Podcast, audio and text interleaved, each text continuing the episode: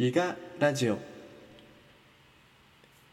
こちら JDNY JDNY この時間は学生の視点から学校教育現場に必要な情報をお届けするギガラジオをお届けしています。改めましてラジオパーソナリティの D です。本日のテーマはデジタル教科書について考えよう。はい、えー、本日のテーマはですね先ほど言ったようなデジタル教科書について考えようということで、えー、やっていこうと思います。えー、教科書な、まあ、要するにまあデジタルな教科書なわけなんですけど、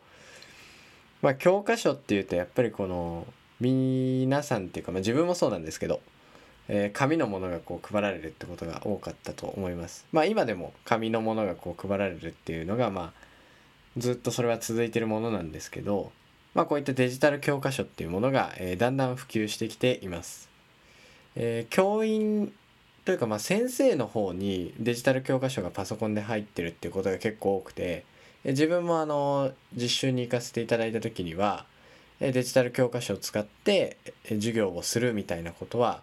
ありました。でまあその時にこうデジタル教科書の良さなんていうのにもまあ気づけたりするいいきっかけになったなと思っています。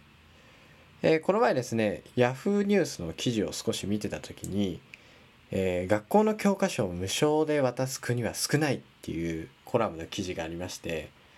で日本はもう当たり前のようにこう無償で配られているんですけどやっぱりあのアメリカとかは意外にもこう教科書はこうレンタルっていう形なんですね。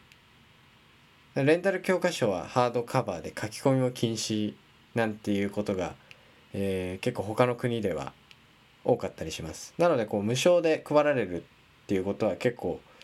まあ、珍しいっちゃ珍しいっていうところでも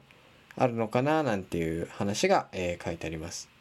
で特にまたこうギガスクール構想によって今端末が配られているっていう状況なのでえもっともっとこうデジタル教科書が増えていくんじゃないのかなっていうところでえ今回はデジタル教科書について考えようということでえ皆様と一緒に考えていけたらなと思いいろいろな資料を参考に今日はお話ししていこうと思います。本日はですね令和3年の3月17日ですね文部科学省の方のサイトに書いてあるんですけどデジタル教科書の今後の在り方等に関する検討会議の中間まとめの方が報告されたのでそちらをもとにお話ししていけたらなと思っています。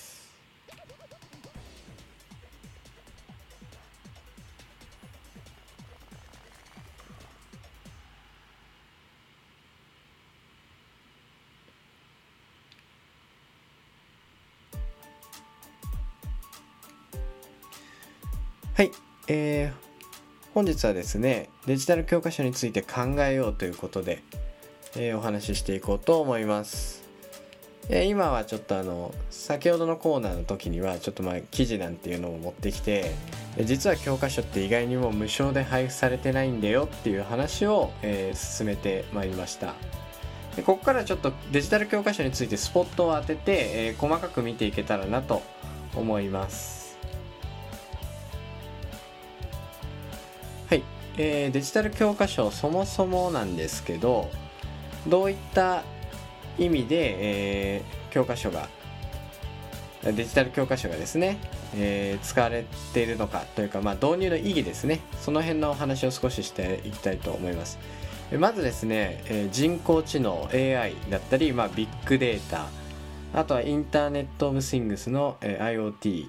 ロボティクス等の先端技術が高度化してあらゆる産業や社会生活に取り入れられたソサエティ5.0時代が到来しつつあり社会の在り方そのものがこれまでとは非連続と言えるほど劇的に変わる状況がまず生じつつあるというところですね。えさらにまたこの新型コロナウイルス感染症の感染拡大は世の中全体のデジタル化オンライン化を進める契機となり社会全体のデジタルトランスフォーメーションが急激に進んでいるこのためこれからの社会において ICT を自在に使いこなすための情報活用能力は必須に必須のものであるこういった部分からデジタル教科書ってやっぱ使っていかなければならないんじゃないのかっていうところがまあ今は検討されているっていうところですね。えー、少し飛ばして読んでいくとえこのようなえこれからの学校教育に必要不可欠な ICT 活用の一環としてギガスクール構想により整備される1人1台端末において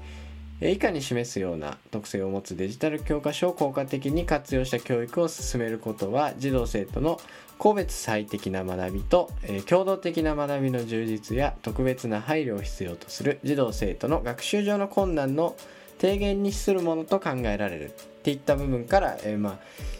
デジタル教科書の導入の意義みたいなのが、えー、書かれています。でもっとあの詳しく書いてあるので、えー、こちらの資料をもとに、え参考にお話しさせていただいているので、え戻って戻ってというか自分で検索して、えもっと詳しく見ていただければいいんですけど、まあ、ギュッとまとめるとやっぱりあのギガスクール構想で1人1台端末が配られた今この中で、えー、さらにこう主体的対話的で深い学びを実現していくためにも使わなきゃいけない。例えばまあえー、出てきたキーワードとしては個別最適な学びであったり共同的な学びっていうのを、えー、さらに充実化させていくっていうためにはやっぱりデジタル教科書が必要不可欠になってくるんじゃないのかなっていうことを、えー、検討会議の方でえー、トップの方々がお話ししているということですね。えー、デジタル教科書は、えー、このような、まあ、意義でまず導入されてきてるんですが、え今後はおそらくですね、まあ、今現場ではそのさっきの実習のお話もそうなんですけど、まあ、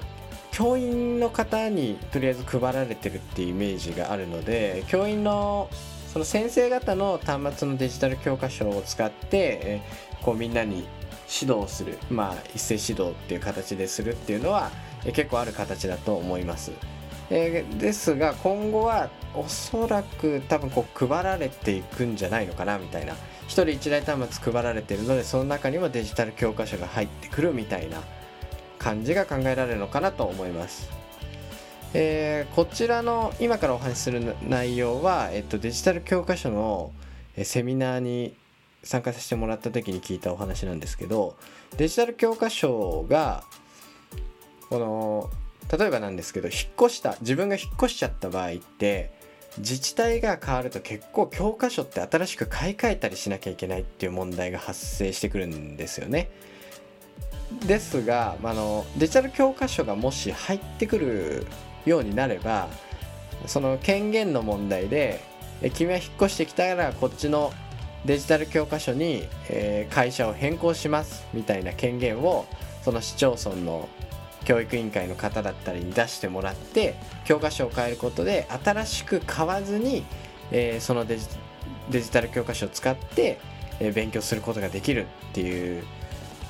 ことも可能になるんじゃないのかっていうお話をしてたセミナーがありまして。確かにすごいなと思って。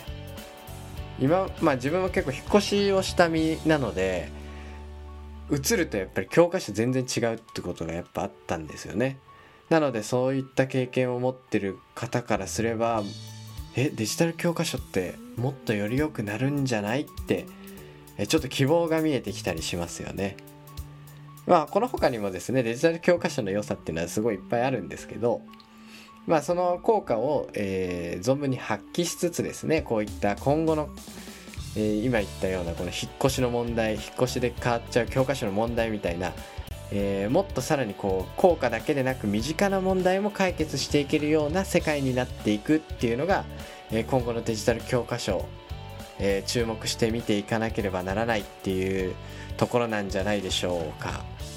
え皆様デジタル教科書についてどのようにお考えになったでしょうか、えー、また感想の方を、えー、ギガギガラジオのサイトの方で、えー、送っていただけると嬉しいです。皆様からのお便り募集しております。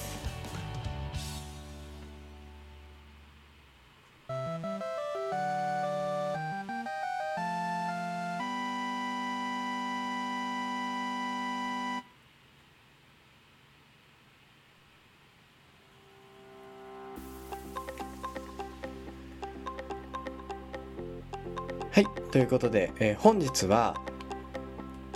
デジタル教科書について考えようというテーマで、えーお話ししてきました、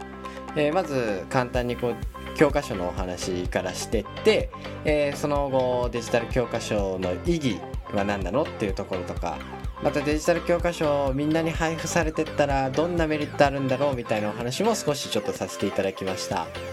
えー今後ですねやっぱりこのコロナ禍でもデジタル化っていうのがすごい進んできてる現状であったりまああのギガスクール構想によってですね1人1台端末が入ってきたりっていう部分もありますのでそういった部分でさらにこうデジタル教科書って有効に使う手立てになってきたりするんじゃないのかなと、えー D は考えております、えー皆様からのお便りをギガギガラジオのサイトの方で募集しております、えーこんなことをテーマで話してほしいよとかっていう気軽な、質問で質問というかご要望でも大丈夫ですし、えーまたあのこんな情報ありがたかったよなんていう感想でもいいのでどしどし送っていただけると嬉しいです。でまた次回ではお会いしましょう。バイバーイ。